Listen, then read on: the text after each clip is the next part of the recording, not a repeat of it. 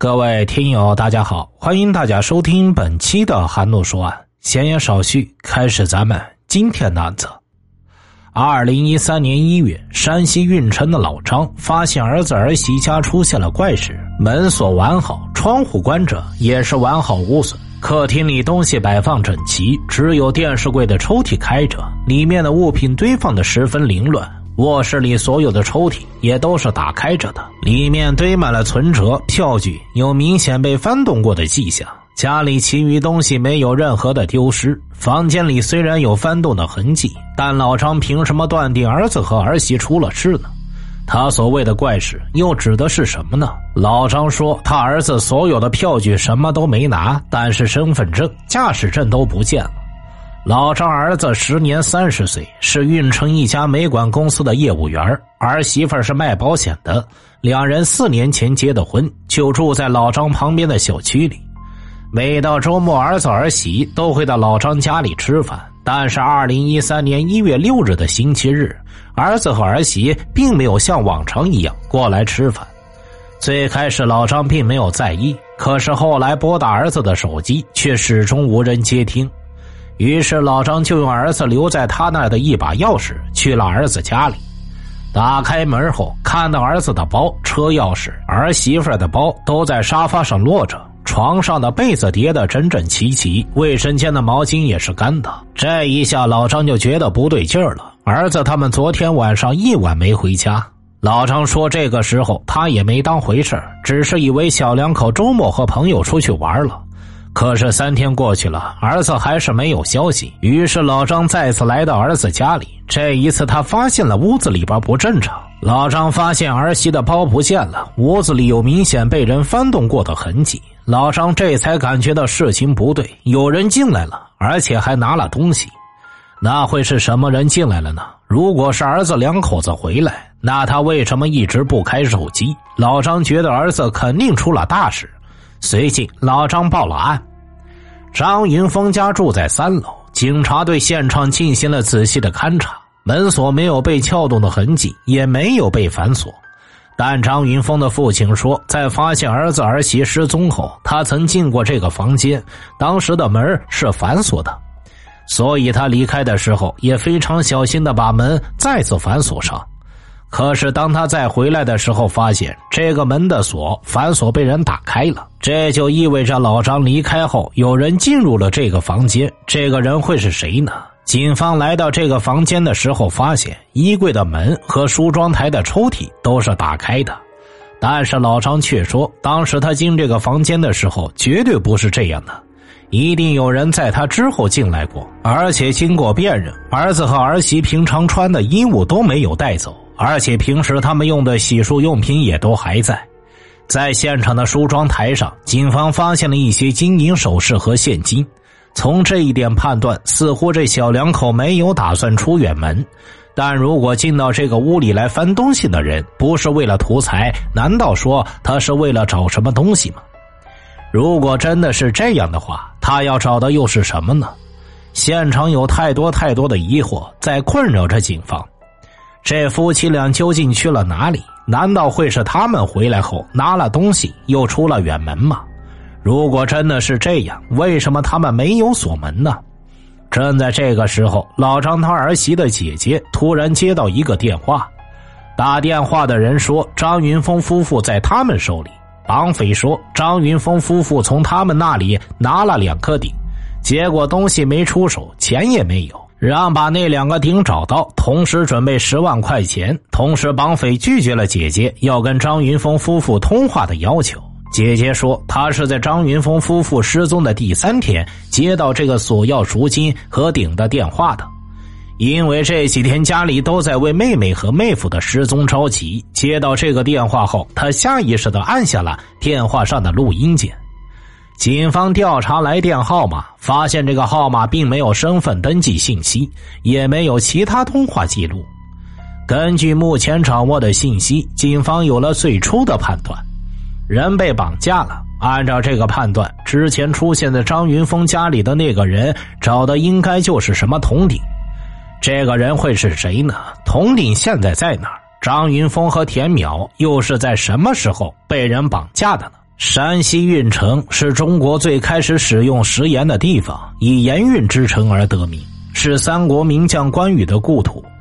浓郁的历史文化也让运城出土了许多文物和古玩。作为土生土长的运城人，张云峰是有机会接触到这些古玩的。警方觉得，如果围绕着张云峰古玩收藏的关系走访，应该很快就能得到线索。但结果却出了所有人的预料。警方走访了张云峰及他媳妇儿家的亲戚朋友，结果没有人知道张云峰夫妇接触过古玩和文物。警方得出的结论：如果他们真的搞古玩，要么是他们保密工作做得好，要么就是知情面非常非常小。因为一旦涉及到国家三级文物，就涉嫌犯罪了。那么张云峰不告诉家人和朋友也是有可能的。那接下来又该如何找到和张云峰夫妇有古玩交易的人呢？那个索要赎金和铜鼎的电话什么时候再打来呢？警方觉得，如果张云峰夫妇手中有这么一个铜鼎的话，那么绑匪肯定会再次打来电话。然而，让警方感觉奇怪的是，两天时间过去了，绑匪没有再打过电话。就在警方无处下手的时候，另一路侦查员传来了消息，他们在张云峰所居住的小区监控录像中发现了张云峰的行踪。二零一三年一月五日晚上八点左右，这也是老张发现儿子不见的头一天。张云峰走出了小区大门，仅仅五分钟之后，田淼一个人也从小区大门的监控下走过。在监控中可以很明显的看到，田淼在走过小区大门的时候有一个招手的动作，脚步明显加快了。出了小区去了哪？是坐出租车走了，还是朋友接了？监控里就看不到了，田淼是在向什么人招手吗？如果是丈夫张云峰先出小区大门再等他的话，那么他们夫妻二人一起去了哪里呢？又是什么时候遭到绑架的呢？张云峰大学毕业之后就一直在运城一家煤管公司做业务员，虽然在工作中接触的人比较多，但他在工作之余的社会关系却非常简单。据老张说，儿子为人比较仗义，平时经常和朋友一起聚会。这些朋友老张基本上都认识，也接触过，没有发现谁和儿子有过矛盾。平时张云峰吃喝的钱都是老张给的，张云峰自己的钱自己就消费了。此时距离张云峰夫妇失踪已经六天了，警方和老张找遍了张云峰的朋友，试图从他们那里得到有关张云峰的消息。可是，一直没有进展。就在这个时候，张云峰的一个同事给老张提供了一条重要的消息。张云峰的同事告诉老张，张云峰失踪的前一天晚上八点多，曾经给他打过一个电话，说让他一起去一个歌厅唱歌。由于他在外地，就没去成。他只是知道张云峰去了哪家歌厅，但是和什么人在一起，那就不知道了。根据这个消息，警方调取了这家歌厅的监控录像。监控录像显示，张云峰当天晚上独自一人到了这家歌厅，随后就上了二楼的一间包房。警方往前一看，就两个人进了这个包房。九点半到十点之间，又来了两个年轻人，然后他们五个一起唱歌，一直唱到第二天午夜十二点。警方推断。能在一起玩四个多小时，证明他们和张云峰的关系应该比较密切。监控录像显示，一月六号凌晨的时候，张云峰和另外四个人一起离开了包房。从监控上看，张云峰和这几个人的关系非常密切。随后，张云峰和其他两个人一起坐车离开了。这是最后一次见到张云峰。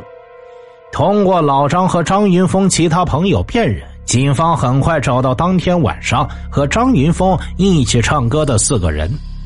最先去 KTV 的两个人是曲帅，一个是马东。后来两个人，一个是陈涛，一个是李耀全。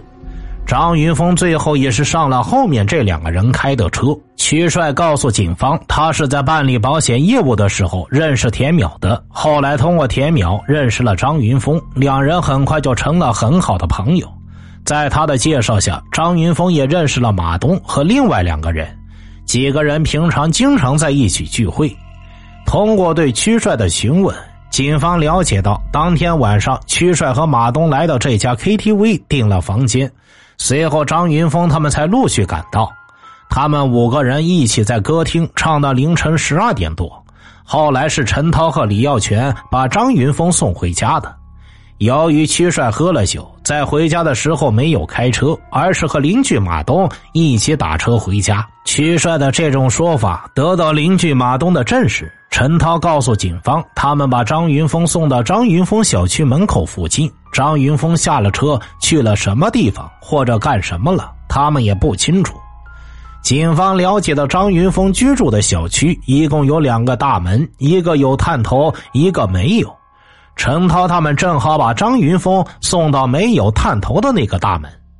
那么张云峰下车后又会去了哪里？这几个人是接触张云峰最后的人，但是他们说的合情合理，线索再一次中断。就在警方进一步追查张云峰下落的时候，另一路查找田淼行踪的侦查员传来一条重要的消息。田淼的妈妈反映，田淼有两部手机，而在田淼另一部手机的通话记录中有几个经常联络的电话号码，通话记录比较频繁。田淼单独准备了一个手机，专门跟这三四个人联络，说明田淼跟这几个人的关系非比寻常。更为重要的是，这部手机的最后一通电话也是在一月五号晚上八点左右。这和田淼当天晚上离开小区的时候十分吻合，而这个电话和田淼通话的十分频繁。那么，在一月五号晚上，田淼在小区门口向外招手的人，会不会就是最后跟他通话的人呢？这个电话的主人叫徐哲，这个人和张云峰夫妇的失踪有什么关系呢？警方侧面了解到，张云峰夫妇关系一般，经济基本独立。同时，警方还发现徐哲和古玩收藏有着千丝万缕的联系。警方猜测，会不会有这样一种可能：徐哲和田淼是情人关系，两人还单独有一部手机进行联络。出事的一月五日晚上，张云峰刚刚外出和朋友聚会，田淼就接到情人徐哲打来的电话，随后他就离开了家。晚上十二点。当徐哲送田淼回来时，为了不被人发现，就把车子开到没有监控的小区门口。不料，唱歌回来的张云峰也在这里下车。随即，张云峰和徐哲发生了争执。为了不让外人知道，徐哲和田淼强行将张云峰推进了车里。到了一个偏僻的地方，二人杀害了张云峰。随后，徐哲让田淼躲了起来。接着，通过没有监控的小区大门来到田淼家，用田淼给的钥匙打开门，带走了田淼的手包。为了制造张云峰夫妇外出的假象，徐哲还翻动了所有的衣柜，把衣服拿出来后，随即离开了。如果真的是这样，徐哲是解开所有谜题的关键。警方立即对徐哲的所有行踪展开了调查。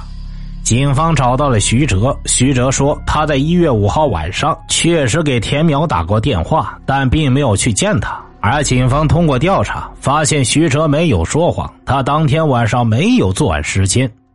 据徐哲说，他跟田淼的关系确实不错，但那是因为他把钱放在田淼手中，再由田淼以借贷的形式借给别人，收取高额的利息。而田淼那部手机里，另外三个人也是跟田淼有着这样的关系，到此情杀的可能性基本被排除了。此时距离两人失踪已经过去八天了，警方的调查没有丝毫进展，绑匪也没有再打来电话。就在二人失踪的第十天的时候，田淼的手机突然开机了。田淼的姐姐说，在田淼失踪的这几天里，她一直不停的给田淼的手机打电话，可妹妹的手机始终处于关机状态。一直到了妹妹和妹夫失踪的第十天，妹妹的电话却突然接通了，只不过对方没有说话。虽然电话很快被挂断，但是田淼的姐姐还是听到了电话里传来汽车站报站的声音。警方立刻调取了田淼这个手机的通话记录，根据通话记录找到了拿着田淼手机的人。这个人和张云峰夫妇的失踪有关系吗？这个人是个每天在大街上转来转去收拾破烂的。他在一个花丛里发现了这部手机。据他交代，这个手机是在运城汽车站附近花丛里边拾到的。他发现里边还有不少话费，就自己用了。而他根本不认识张云峰夫妇。田淼的手机怎么会出现在汽车站呢？她和丈夫张云峰此时又在哪里？线索再一次中断了。就在警方感到一筹莫展时，负责调查田淼借贷关系的调查员传来了消息。他们在田淼姐姐那里得到了一条重要的线索。原来田淼在他姐姐那里借了几十万，田淼将这个钱借给别人，但具体借给了谁，他的姐姐不知道。姐姐问的时候，田淼一直说这个朋友挺可靠、挺信任的。最开始，田淼每个月都能拿来利息，但最近却听说田淼说借他钱的人经济上出现了问题，并没有及时支付利息。田淼一直在向这个人催要借款，那么这个借钱的人会不会和张云峰夫妇的失踪有关系呢？警方再一次回到张云峰夫妇的家里进行勘查。这一次，警方在大衣柜终于有了一些收获。在衣柜的上面，警方发现了一个纸盒子，盒子里装着各种各样的单据。在里边，警方发现了几张银行汇款的流水单，一共是四十五万元，汇给了同一个账户。田淼为什么要把这几张流水单单独放在这个盒子里？为什么又要把这个盒子放在大衣柜上？这个举动的背后究竟说明了什么？而且这几张流水单上账户的户主有谁呢？通过调查发现，田淼这些流水单的账户上，居然是一月五号晚上和张云峰一起唱歌的曲帅的。警方再次找到了曲帅。警方了解到，曲帅在运城开了一家贩煤的公司，由于公司缺少资金，他就向田淼借了一笔钱。而且一直在支付着田淼的利息，但是借款的数额并不是四十五万，而是四十万。后来给了张云峰夫妇十一万，现在还欠二十九万。他最近两个月把公司所有的资金都投入到了一笔业务之中，因此没有按照约定支付利息。但他已经和田淼达成一致，这笔业务完成后一次性支付拖欠的利息。警方还发现，田淼借给屈帅钱的事没有任何人知道，包括丈夫张云峰。但此时警方还是没有证据证明屈帅跟张云峰夫妇的失踪有关。警方决定把之前做过的所有工作重新梳理一遍。就在这个时候，警方得到一条新的消息。有人看到当天送张云峰回家的李耀全，在他乡下老家的后院里挖了一个很大的坑，大坑一米多宽，深度一点五米。通过进一步调查，警方发现李耀全是在四个月前刚刚刑满释放，之后就到了屈帅的公司做司机。面对询问，李耀全解释说，他在老家后院挖坑的目的是要存白菜。但此时已经过了存白菜的时间了，而且他老家又没人住。李耀全解释说，他从小就入狱了，不知道存白菜的时间，挖好了才知道时间过了。不过，警方在李耀全身上发现的疑点可不止挖坑这一个。在张云峰夫妇失踪的半个月前，他的名下银行账户突然有了一大笔钱。李耀全刚出狱没多久，做司机不可能短时间内存这么一大笔钱，他的家庭条件也不太好。对于这笔钱，李耀全说是临近年关，他跟老板屈帅借的钱。那他说的是真的吗？就在警方找到屈帅核实这些信息的时候，发现屈帅离开了运城。警方立刻意识到屈帅要跑。田淼一直在催屈帅还钱，屈帅会不会因此杀了田淼？但如果是这样，张云峰为什么会失踪？而且一月五号晚上，屈帅也没有时间动手啊？会不会有这样一种可能：屈帅还不上田淼的借款，就决定杀害田淼？但他又不知道张云峰是不是知道他向田淼借款的事儿，于是决定把张云峰也给杀掉。他雇佣了陈涛和李耀全，而且还叫来了朋友证明他没有的作案时间。在一月五号当天，他用一张不记名的电话卡给田淼打电话，约他去唱歌，然后让陈涛和李耀全去接田淼。两人在途中下手杀害了田淼，之后也去了歌厅。晚上午夜十二点，陈涛和李耀全在送张云峰回家的路上，把张云峰也杀害了。曲帅害怕张云峰家留有自己借钱的证据，于是就去张云峰家想要找到那些票据，但是没有什么发现。基于这样的推断，警方立即对具有重大嫌疑的曲帅展开全面调查。曲帅难道真的和张云峰夫妇的失踪有关系吗？他经营的煤炭运输公司不错，会为了二十几万杀害两个人吗？就在这个时候，警方又又得到了一条消息：曲帅名下的一辆白色捷达车，在一月六号凌晨，也就是张云峰夫妇失踪的那段时间，居然有一个超速违章记录。根据之前警方掌握的信息，曲帅在一月五号晚上是开了一辆白色捷达到的歌厅，而凌晨离开的时候，他把车放在了歌厅门口，和朋友马东一起打车回家了。那凌晨一点的时候，他的捷达车怎么会突然出现在另外一个地方？警方再次调取了 KTV 停车场的监控，居然发现，在凌晨接近一点的时候，有人来到歌厅门口，开走了停放在那里的捷达车。这个人不是别人，正是和邻居马东一起回家睡觉的屈帅。喝了很多酒的屈帅，为什么要在回家后又回来开走汽车呢？很快，运城警方找到了屈帅，下面便是揭开谜底的时候了。在警方的询问下，屈帅交代了自己的作案经过，也交代了自己伙同陈涛、李耀全杀害张云峰的犯罪事实。屈帅的公司的资金出了问题，于是他找到田淼，以高额利息为诱惑，借走了四十多万元，随后却还不上利息了。于是田淼找人经常去他家和公司中索要本金和利息，这让屈帅心中动了杀机。齐帅给陈涛发短信，让他过来帮忙办个人。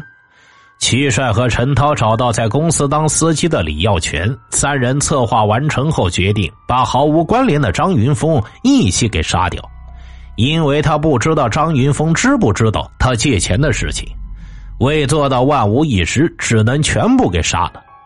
一月五号晚上，曲帅首先约好张云峰，并且叫来马东，以聚会为由，几个人一起去了歌厅。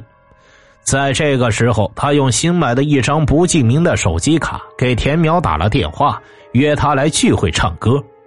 然后，曲帅在卫生间给陈涛打电话，告诉他张云峰已经到了，让陈涛先把田淼弄走。田淼当时在车上玩手机，李耀全趁他不注意，拿出事先准备好的绳子，从后边勒住田淼的脖子，勒死以后直接扔到水井里边抛尸了。随后，陈涛、李耀全也来到聚会的地方，一直到晚上零点，曲帅以喝醉了为由，让陈涛和李耀全送张云峰回家，自己则和马东一起打车回家，造成他和此事无关的假象。陈涛和李耀全把张云峰拉到田淼尸体的附近，直接用绳子把张云峰也勒死了。由于担心抛尸地点暴露，一月六号凌晨，曲帅又回到歌厅，驾驶着自己的捷达车来抛尸地点，确认没有问题后，拿着从田淼身上搜出来的钥匙，来到田淼家，看能不能找到借条。直接把田淼的手提包拿走，但却没有发现借条。屈帅发现警方在调查此事后，就用不记名电话卡拨打了索要铜鼎的赎金的电话，来干扰警方的视线。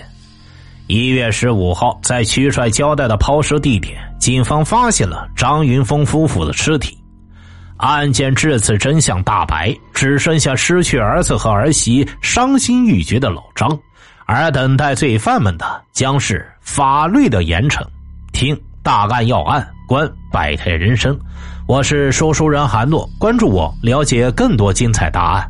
好了，这个案子就为大家播讲完毕了，咱们下期再见。